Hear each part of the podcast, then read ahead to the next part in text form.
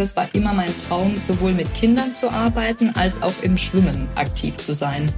Und ich war aber nie so richtig glücklich mit den pädagogischen Konzepten, die die Schwimmschulen gefahren sind. Das heißt, ich habe mir immer gedacht, eigentlich, ich liebe, was ich mache, aber eigentlich würde ich es gern genauso tun, wie es in meinem Kopf ist und wie ich es für richtig halte. Franziska Schalm ist eine ganz besondere Unternehmerin, denn die 30-jährige Mannheimerin hat vor sechs Jahren die Firma Swim to Grow gegründet, als sie eigentlich noch Grundschullehrerin werden wollte. Heute leitet sie von Mannheim aus einen kleinen Schwimmkurskonzern mit 35 Mitarbeitenden und rund 250 Kursleiterinnen und Kursleitern. Und warum Schwimmen gerade in diesem Sommer wieder so ein wichtiges und lebensrettendes Thema ist, das bespreche ich jetzt mit Franziska Schalm. Herzlich willkommen zu Mensch Mannheim, dem Interview-Podcast des Mannheimer Morgen. Ich bin Carsten Kammholz und ich freue mich sehr, passend zum Sommeranfang zur Schwimmbad- und Urlaubssaison mit einer der besten Schwimmkursexpertinnen in Mannheim sprechen zu können. Hallo, liebe Franziska Schalm. Hallo, Carsten. Dass du Schwimmunternehmerin bist, das ist ja kein Zufall. Du warst Leistungsschwimmerin. Was heißt das in deinem Fall? Wo konntest du Leistung zeigen? Eigentlich hat man mich schon immer im Wasser gefunden. Also wenn man meine Eltern fragt, war ich schon immer so eine kleine Wasserratte die dann nach ihrem boykottierten Schwimmkurs, ich habe nämlich selber Tatsache keinen Schwimmkurs besucht, sondern fand das ganz schrecklich und habe mit meiner Mama in einem alten Lehrschwimmbecken das Schwimmen gelernt, bin ich dann doch in einen Schwimmverein gegangen und als erstes war ich in so einem kleinen Dorfverein, sag ich mal, war zweimal in der Woche im Wasser und bin dann mit elf Jahren in die nächstgrößere Stadt gewechselt. Ich bin aufgewachsen in Bad Friedrichshall, bin dann nach Neckarsulm gewechselt, um dann in einem größeren Verein einfach meine Bahn zu ziehen. Und Leistungsschwimmerin warst du aber da ja noch nicht, oder wann begann das? Als ich dann elf war, habe ich angefangen, mehrmals die Woche zu trainieren und bin dann ab dort auch immer mehr Wettkämpfe geschwommen. So mit 14, 15 habe ich dann den schwimmerischen Fünfkampf für mich entdeckt. Das ist so eine Kombi aus Schwimmen und Turmspringen und darüber bin ich dann auch zum Turmspringen gekommen. Ich fand es ziemlich faszinierend, was man da so alles machen kann. Hatte so ein kleines Schnuppertraining gemacht in der Stadt daneben, das war in Heilbronn damals und bin dann da dabei geblieben. Turmspringen löst bei mir gewisse Ängste aus, bei dir offensichtlich nicht. Auf welchem Niveau bist du da gesprungen und erzähl mal, was macht man da für Übungen? Was war so die anspruchsvollste Sprungübung? Ich bin Tatsache fürs Turmspringen eigentlich sehr spät zu der Sportart gekommen. Die meisten starten da wirklich schon mit fünf, sechs Jahren, sobald sie schwimmen können. Ähm, ich bin erst mit 15 dazugekommen. Der 5-Meter-Turm war so meine liebste Sprunghöhe. Also alles, was unter fünf Meter ist, springt man von einem Brett, das dann federt. Und zwischen fünf und zehn Meter sind es dann Türme. Am tollsten fand ich die Handstandsprünge immer. Das heißt, man startet mit einem Handstand und schließt dann Salti an und auch Delfinsprünge. Das heißt, man steht rückwärts auf einem Brett und dreht dann aber vorwärts in der Drehung. Was sagst du all denjenigen, die noch nie vom Zehner oder vom siebeneinhalb Meter Turm gesprungen sind? Einer, mit dem du gerade sprichst, der hat das nämlich auch noch nie gemacht. Augen zu und durch. Es hilft nichts. Am besten einfach vorne an die Kante stellen und einfach einen großen Schritt nach vorne machen. Aber ich bin jetzt 44, das kann ich doch nicht mehr machen jetzt. Das ist ja nur noch peinlich, oder? Eine kleine Anekdote aus meiner Kindheit. Mein Papa war mein Superheld, weil er musste immer vom drei Meter einen Kopfsprung für mich machen. Auch wenn er jedes Mal tausend Tode dabei gestorben ist. Das hat er mir aber erst gestanden, als ich deutlich älter war. Ja, also Kopfsprung vom Dreier wird man bei mir auch nicht mehr sehen. Bin ich mir auch ziemlich sicher. Du hast dann im Grunde nach dieser tollen Zeit im Wasser aber gesagt, na ja, also Schwimmprofi wirst du nicht, sondern wolltest Grundschullehrerin werden. Und dann bist du aber mitten im Studium doch abgebogen ins Unternehmertum. Gab es da einen speziellen Anlass, dass du dann ja wortwörtlich ins kalte Wasser gesprungen bist? Ich glaube, das fing schon viel früher an. Also Schwimmkurse selber habe ich schon gegeben, seit ich 14 bin, bei uns im Verein damals. Und ich war schon immer so der festen Überzeugung, beziehungsweise war immer mein Traum, sowohl mit Kindern zu arbeiten, als auch im Schwimmen aktiv zu sein. Und ich habe mir mein Studium damals mit Schwimmkursen auch finanziert. Das heißt, ich glaube, ich habe in jeder Schwimmschule, in jedem Fitnessstudio hier im Rhein-Neckar-Raum als Schwimmkursleiterin gearbeitet, habe dann auch als Gebietsleiterin gearbeitet bei einer Schwimmschule. Das heißt, ich habe andere Trainer praktisch ausgebildet und die ähm, dann organisiert, wer wann im Wasser steht.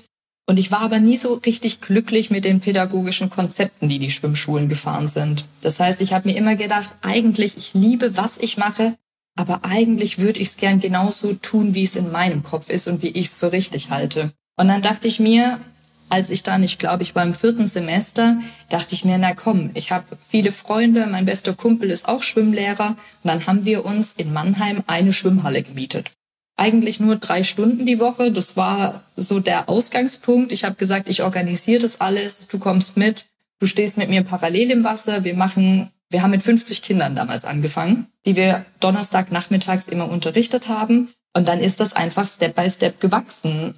Und irgendwann war dann so die Schwelle zu, hier kann ich einfach echt was bewegen. Was hast du denn vermisst bei den ganz klassischen Schwimmkursen, wenn du sagst, irgendwie haben dir diese pädagogischen Konzepte nicht so ganz gepasst? Was war denn da nicht richtig? Eigentlich waren es zwei Sachen. Zum einen muss man sagen, dass die meisten Schwimmschulen gar kein pädagogisches Konzept haben. Das heißt, viele sind froh, wenn sie eben Schwimmlehrer finden und jeder macht so sein Ding. Das heißt, der eine fängt mit Brustschwimmen an, der nächste mit Rückenschwimmen, der nächste macht es total spielerisch. Und jemand anderes ist noch so ein bisschen von der alten Schule. Das heißt, der Trainer ist zum Beispiel gar nicht mit im Wasser. Und was für mich damals besonders wichtig war, in kleinen Gruppen zu unterrichten. Also ich für mich habe damals beschlossen, ein Trainer betreut einfach nicht mehr als sechs Kinder im Wasser. Und zum anderen ist mir eine ganzheitliche Schwimmausbildung einfach sehr wichtig. Das heißt, so dieses typische, was man früher gemacht hat, wir bringen den Kindern mal Brustarme bei und Brustbeine, ja, okay, ins Wasser springen machen wir auch noch und dann soll das Kind halt irgendwie noch einen Ring hochholen. Das ist einfach nicht so die Welt, in der ich mich wohlfühle. Aktuell ist es einfach so bei uns, dass wir mit so fünf Grundkompetenzen arbeiten. Das heißt, die Kinder lernen schwimmen, indem sie gleiten lernen, indem sie auf dem Wasser schweben lernen, unter Wasser sich wohlfühlen. Also das Tauchen ist dabei, das Fortbewegen und das Springen. Dass man einfach komplett ganzheitlich an die Sache rangeht. Weil jeder kennt, glaube ich, die Situation im Schwimmbad. Man ist im Schwimmbecken und von der Seite springt jemand rein. Am besten macht er noch eine Arschbombe. Es spritzt, das Wasser bewegt sich, es entstehen Wellen und ich sag mal, ich möchte einfach Kindern so viel Sicherheit vermitteln können, dass sie in dem Moment wissen, was sie tun. Wenn ein Kind aber einfach nur weiß, wie es irgendwie im Wasser vorwärts kommt und nicht weiß, wie es mit Spritzwasser umgehen soll oder dass man sich auch in einer Notsituation einfach auf den Rücken drehen kann und wie ein Seestern auf dem Wasser schweben kann, ist es für Kinder einfach schwierig. Deswegen dieser ganzheitliche Ansatz. Das ist ja interessant, weil ich meine, es gibt die DLRG, es gibt Schwimmvereine, es gibt das Schulschwimmen. Da kann man natürlich erstmal sich die Frage stellen, ja, warum braucht es dann noch ein Schwimmkursunternehmen on top? Verstehe ich richtig, es ist tatsächlich ein völlig anderer Ansatz, den ihr da fahrt?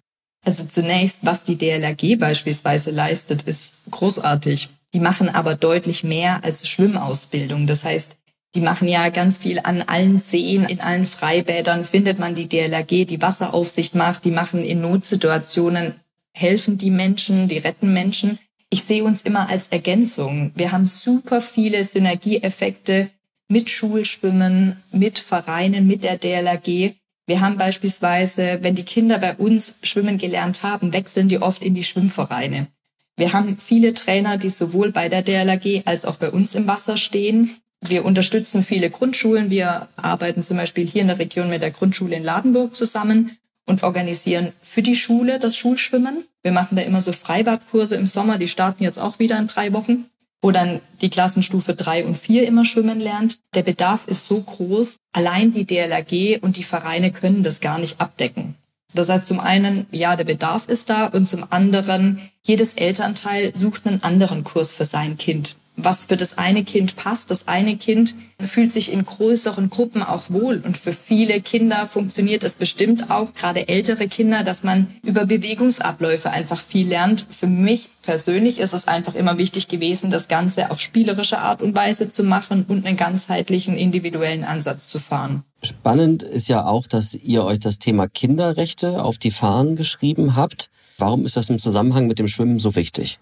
Ich differenziere bei dem Thema immer super gerne zwischen Kinderschützen und Kinderstärken. Weil für mich beinhaltet Kinderrechte so ein bisschen beides. Also zum einen ist uns unser Kinderschutzkonzept sehr wichtig, weil ich sage, unsere Kursleiter sind Vertrauenspersonen für die Kinder, die uns anvertraut werden. die bauen sehr schnell ein Vertrauensverhältnis auf und öffnen sich den Trainern auch. Das heißt, wir sensibilisieren mit Schulungen, mit einem Ehrenkodex unsere Trainer, was mache ich, wenn ein Kind sich mir anvertraut, dass es ihm vielleicht im häuslichen Umfeld einfach nicht so gut geht. Wir sind praktisch ein Schutzraum für die Kinder. Und zum anderen ist es uns ganz wichtig, Kinder zu starken Persönlichkeiten auszubilden. Das heißt, das Erste, was Kinder bei uns erfahren, ist, ich darf hier Nein sagen. Also ich habe hier Rechte, ich darf Nein sagen. Wenn ich was nicht möchte, darf ich das äußern und ich entscheide, wo meine persönlichen Grenzen beispielsweise sind und was ich erleben möchte und was nicht. Das führt dann aber unweigerlich dazu, dass ihr ja die Trainerinnen und Trainer anders schulen müsstet, als jetzt ein klassischer Schwimmverein das machen würde. Bei uns ist es so, wir hatten letztes Jahr von der evangelischen Kirche, ist die Annette, die hat mit uns intern erstmal so eine Grundschulung über ein paar Tage gemacht, aus der wir dann unser individuelles Kinderschutzkonzept entwickelt haben. Wir haben natürlich einen ganz speziellen Raum. Wir bieten Schwimmunterricht ohne öffentlichen Badebetrieb an. Das heißt, unsere Trainer sind in kleinen Gruppen in angemieteten Bädern mit den Kindern alleine und unterrichten dort. Das heißt, es sind sechs Kinder da, ein Trainer. Da entstehen natürlich ganz andere Situationen, als wenn ich in einem großen Freizeitbad bin. Wie alt sollte man sein, um schwimmen zu lernen? Das ist eine super spannende Frage, die mir sehr oft gestellt wird. Die Frage ist immer, was bedeutet denn Schwimmen lernen für dich? Also Schwimmen lernen beginnt ja eigentlich super früh mit Wassergewöhnung und mit Wasserbewältigung. Wassergewöhnung starten bei uns die ganz kleinsten mit drei Monaten im Babyschwimmen. Aber wenn du jetzt drauf raus willst, so dieses typische Anfängerschwimmkursthema, was wir haben, also dass Kinder ihr Seepferdchen machen, ist so unsere Empfehlung immer mit vier, spätestens fünf Jahren zu starten, sodass die Kinder dann sichere Schwimmer sind, wenn sie in die Schule kommen. Das ist ja immer seltener der Fall, dass Kinder, die in die Schule gehen, schon schwimmen können. Welche Beobachtung macht ihr da? In den letzten Jahren war es super schwierig. Durch Corona haben wir einen riesen Stau an Wartelisten auch aufgebaut. Ein Jahr lang konnten eigentlich gefühlt keine Kinder schwimmen lernen. Zum einen gab es sehr wenig offene Bäder. Wir durften relativ früh, sag ich mal, wieder starten, weil wir als Bildungseinrichtung anerkannt sind. Das heißt, wir haben gestartet, bevor die Freizeitbäder wieder auf hatten. Aber auch die Kinder, die kurz vor der Corona-Pandemie äh, schwimmen gelernt haben, die mussten einfach nochmal einen Kurs belegen. Das heißt, wir haben halt einen riesen Stau und auch wenn ich es jetzt mal auf die Schule beziehe, ich bin ja selber Grundschullehrerin und habe so ein bisschen Einblicke die letzten Jahre bekommen, wie es an Grundschulen läuft. Man kann sich das so ein bisschen so vorstellen, ein Lehrer geht mit einer Schulklasse schwimmen. Und in einer Schulklasse sind dann 20 Kinder, die können schwimmen und acht können es nicht. Die Lehrer bekommen an die Seite gestellt immer ein, zwei Elternteile, und dann ist immer die Frage, wer kümmert sich um wen? Das bedeutet, meistens unterrichtet der Lehrer die Kinder, die schon schwimmen können. Und die Eltern betreuen dann die Kinder, die es eben noch nicht können. Und ja, sind wir mal ehrlich, wir können natürlich auch nicht von einem Elternteil erwarten, dass es dann den Kindern Schwimmen beibringt. Deswegen ist es eigentlich nur umso wichtiger, dass man sich dem Thema schon vor der Schule einfach auch widmet als Eltern. Wie findet man da den richtigen Schwimmkurs? Alle Eltern wollen für ihre Kinder das Beste, aber beim Thema Schwimmkurs ist man ja vielleicht doch ein bisschen aufgeschmissen. Das Aller, Allerwichtigste ist eigentlich aus meiner Sicht, das Kind geht gerne hin. Also such einen Schwimmkurs, wo dein Kind einfach Spaß auch dran hat. Ich denke, es ist immer wichtig, ein paar Fakten an der Hand zu haben, was einen guten Schwimmkurs einfach ausmacht. Wichtig ist einfach, dass Kindern die Inhalte spielerisch vermittelt werden. Kinder lernen einfach super viel im Spiel, haben Freude dran. Was auch sehr wichtig ist, sind kleine Gruppen. Vom Betreuungsverhältnis sage ich immer, optimalerweise betreut ein Kursleiter fünf bis sechs Kinder. Ich sag mal, gerade bei älteren Kindern, wenn wir so sagen, die Kinder sind schon in der zweiten, dritten Klasse, ist sicherlich auch ein Verhältnis von eins zu sieben, Maximum eins zu acht in Ordnung. Alles, was darüber hinausgeht, ist sowohl von der Förderung her nicht mehr optimal und auch der Sicherheitsaspekt spielt da einfach eine große Rolle hinterfragen sollte man einfach auch, was vermittelt wird und wie es vermittelt wird. Also was für eine pädagogische Idee steckt dahinter und was lernt mein Kind eigentlich in dem Kurs. Und dann gibt's natürlich auf dem Markt ganz viele Kurse, die wirklich gut sind. Und wenn Eltern einfach sagen, was brauche ich einen Schwimmkurs, das mache ich doch selbst, ich bringe meinem Kind das Schwimmen bei. Wie findest du das? Prinzipiell finde ich es super, wenn Eltern sich überhaupt mit dem Thema, wie bringe ich meinem Kind jetzt Schwimmen bei, auseinandersetzen. Und ganz viel können Eltern auch wirklich selber machen. Also sowohl Wassergewöhnung in der Badewanne oder einfach die Freude am Element Wasser den Kindern vermitteln, ist super am Badesee, im Freibad, im Hallenbad umsetzbar. Und es gibt auch im Internet so viele Tipps und Tricks, wie man Kindern ans Wasser gewöhnen kann. Wichtig ist aber, die Kinder nicht zu überfordern. Das heißt, langsam anfangen, einfach den Spaß entwickeln und wenn es dann wirklich an die Schwimmbewegungen gibt, sollte man einfach echt im Hinterkopf behalten, wenn ich meinem Kind einmal einen falschen Bewegungsablauf beibringe, dann ist es für den Kursleiter später nur umso schwerer, den wieder rauszubekommen. Wenn man kein Schwimmexperte ist, sollte man diesen Part vom Schwimmen lernen einfach echt Profis überlassen. Aber fragt doch einfach euren Kursleiter, was kann ich daheim oder im Schwimmbad noch mit meinem Kind üben? Da gibt's super viele Sachen, die du auch spielerisch daheim üben kannst. Und mit den Tipps und Tricks geht dann der Schwimmkurs vielleicht noch viel schneller vorbei und man spart sich ein paar Kurseinheiten und hat auch noch selber Spaß mit seinem Kind im Wasser. Ist das so der Klassiker, dass Eltern eine falsche Schwimmtechnik beibringen oder machen Eltern noch andere fatale Fehler? Viele Eltern tendieren leider so ein bisschen dazu, ihr Kind entweder total zu unterfordern oder zu überfordern, weil Schwimmen ist ja auch für die Viele Eltern sind keine Schwimmprofis. Das heißt, die unterschätzen oder überschätzen diese Schwimmkompetenzen ihrer Kinder einfach. Und mit den Bewegungen, ich glaube, jeder kennt so diese typische Schere beim Brustschwimmen. Das, das sieht einfach so ein bisschen unsynchron aus und der eine Fuß schlägt total in eine Richtung aus. Das beobachten wir bei sehr vielen Kindern, wo die Eltern ähm, versucht haben, den Kindern das selber beizubringen, weil einfach hier die Fußstellung einfach eine Riesenrolle spielt Darüber macht sich natürlich ein Elternteil keine Gedanken, wann das Kind jetzt einen Fuß flexen und einen Fuß strecken sollte. Wenn man das aber beim Beibringen nicht einmal richtig vermittelt, bekommt man das später super schwer wieder raus. In diesem Sommer, so traurig es auch sein wird, es wird wieder Badetote geben. Vermutlich auch wieder jeden Alters. Ist das etwas, was man einfach hinnehmen muss? So, es gibt Badetote, so wie es Verkehrstote gibt? Auf gar keinen Fall. Ich glaube, es gibt zwei Sachen, die Eltern einfach mal, wenn ich es jetzt mal auf Kinder beziehe, die sie einfach im Hinterkopf behalten sollten. Zum einen, schau, dass dein Kind sehr frühzeitig schwimmen lernt und lass dein Kind einfach am Badesee und im Freibad auch nicht alleine.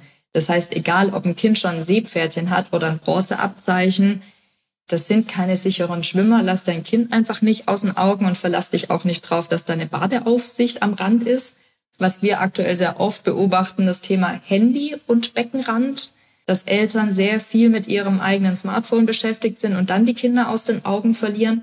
Und meine Bitte an alle Eltern ist auch immer so ein bisschen, gerade an dem Badesee, thematisiert mit den Kindern die Gefahren. Vieles wird unterschätzt. Ich sehe immer noch Eltern, die mit ihren Kindern am Rhein sitzen oder am Neckar sitzen und da planschen gehen. Diese Strömung, die existiert, wenn man nur die Füße ins Wasser hängt und ein Schiff vorbeifährt, das ist einfach nicht zu unterschätzen. Und auch ein Badesee hat so viele andere Thematiken wie kalte Stellen und warme Stellen und es wird plötzlich tief. Das sollte man mit Kindern einfach besprechen, bevor man dann auch ins Badevergnügen starten kann. Ja, das ist ein spannender Aspekt. Wasser ist nicht gleich Wasser. Also die Gefahren von Badeseen sind benannt, an Flüssen sind benannt. Kann man auch nochmal sagen, wo muss man bei Schwimmbädern aufpassen? Wo muss man im Meer aufpassen? Gut, ich sag mal, wenn wir es vom Meer haben, ist es natürlich für viele Kinder ist so dieses süß und salzig wirklich ein Thema. Also wenn sie dann salziges Wasser ins Auge bekommen und ein Kind erschrickt sich da relativ schnell. Auch das Thema, es wird plötzlich tief und es ist einfach diese Wellenbewegung, sind Kinder einfach nicht gewöhnt. Das ist sicherlich was, was man beachten sollte. Und in einem normalen Hallenbad oder in einem Freibad es ist oft sehr voll. Wassertemperaturen spielen auch eine Rolle, ähm, gerade in Hallenbädern. Das leidige Thema, man sollte im Schwimmbad nicht trennen. Es gibt nicht nur Gefahren im Wasser, sondern auch außerhalb des Wassers in einem Schwimmbad, die man auf dem Schirm haben sollte. Und ansonsten einfach zusammen mit dem Kind eine schöne Zeit verbringen, das Kind nicht alleine lassen und sich vielleicht vorher mal, es gibt so tolle Magazine mittlerweile im Internet und Ideen, was man vor Ort machen kann mit seinem Kind um es auch spielerisch einfach schon mal ans Wasser zu gewöhnen. Das waren schon ganz, ganz viele wichtige Infos und ich habe gleich äh, unser Schlussformat mit uns beiden vor, aber ich habe noch eine Frage an die Unternehmerin Franziska Schalm. Gab es auf dem Weg des Wachstums auch mal Momente des Scheiterns? Und wenn ja, welche waren das? Definitiv gab es Momente des Scheiterns. Ich bin ein Mensch, der mit sehr viel Leidenschaft und Enthusiasmus bei der Sache ist und ich musste für mich einfach auch erkennen, dass es Zeitpunkte gibt, wo man loslassen muss und wo man Verantwortung abgeben muss. Das fiel mir am Anfang super schwer. Wenn man das selber aufbaut, glaube ich, fällt es schwer, auch so Dinge aus der Hand zu geben, Menschen zu finden, denen man wirklich so vertraut und die die gleichen Werte haben und die die gleichen Visionen haben, dass man einfach komplette Bereiche einfach abgeben kann. Weil nur so kann man langfristig wachsen, indem man Menschen mit den Ideen ansteckt und äh, Menschen findet, die den Weg mit einem zusammengehen. Und das Loslassen war das Schwierigste? Das war, wenn du Menschen in meinem Umfeld fragst, ja, das wäre ein sehr langer Prozess. Ich wusste oft, ich habe Menschen gefunden, die hatten tolle Ideen, aber so dieses letzte bisschen abgeben, das ist mir echt die letzten zwei Jahre erst gelungen, ähm, sie wirklich so sehr zu vertrauen, ähm, dass man sie unterstützen kann, dass man sie weiterentwickeln kann. Ich bin ein Riesenfan von Mitarbeiterentwicklung, dass man wirklich schaut, wie kann man denjenigen noch besser machen? Wie kann man ihn in seiner persönlichen Entwicklung unterstützen? Und sich dann auch einfach über die Ideen freuen, die da entstehen, wenn man nicht überall mitmischt. Liebe Franziska Schalm, schon mal vielen Dank. Jetzt kommt das Abschlussformat. Und ich bitte dich, die folgenden drei Sätze zu beenden. Ich fange mal an. Nummer eins. Der schönste Schwimmspot, den ich kenne, ist in Thailand zwischen zwei Inseln auf Koh Chang. Da gibt es in der Nähe eine ganz, ganz kleine Insel, die hat sicherlich auch keinen Namen. Ich habe sie Coconut Island genannt damals, weil es lauter Kokosnusspalmen darauf gab. Die Distanz war so ein Kilometer und dort einfach rüber zu schwimmen, war der schönste Schwimmspot, den ich kenne. Oh, das ist aber auch sportlich, zwischen zwei Inseln zu schwimmen. Das trauen sich, glaube ich, auch nicht so viele. Ansonsten kann ich noch super Freibäder in Deutschland empfehlen. Auch da gibt es sicherlich einige coole. Echt? Welches ist das coolste Freibad? Ach, ich finde Freibäder super, die einfach mitten in der Natur liegen, die einfach nur ein Becken haben. Da muss nicht viele Rutschen oder Sprungtürme außenrum sein. Äh, in Neustadt an der Weichenstraße gibt's zum Beispiel ein cooles und in Ladenburg gibt's auch ein wunderschönes und die haben sogar noch super gute Schwimmbadpommes, weil das gehört für mich oft auch einfach dazu. Absolut.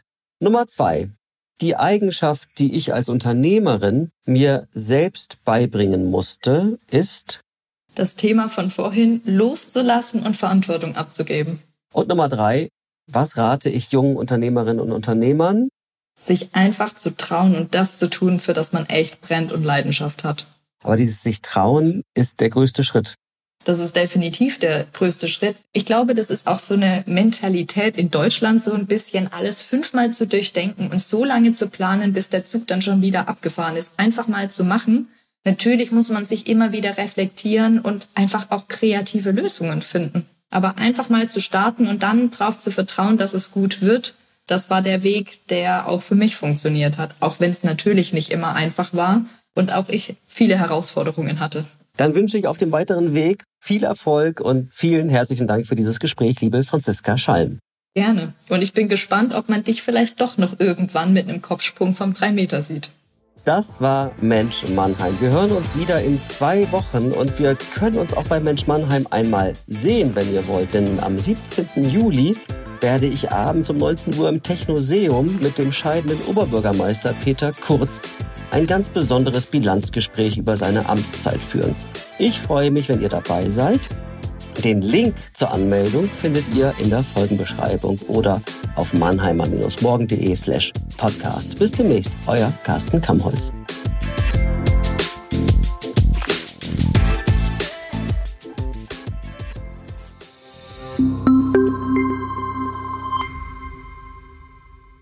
Ein Podcast des Mannheimer Morgen.